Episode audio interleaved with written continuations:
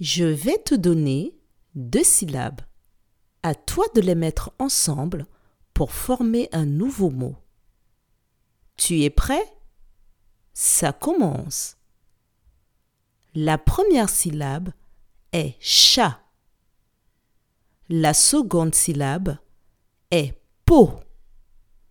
Je répète. La première syllabe est chat. La seconde syllabe Quel mot forme-t-on quand on assemble ces deux syllabes?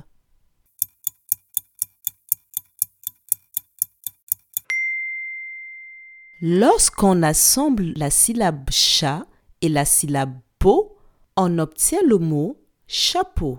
Bravo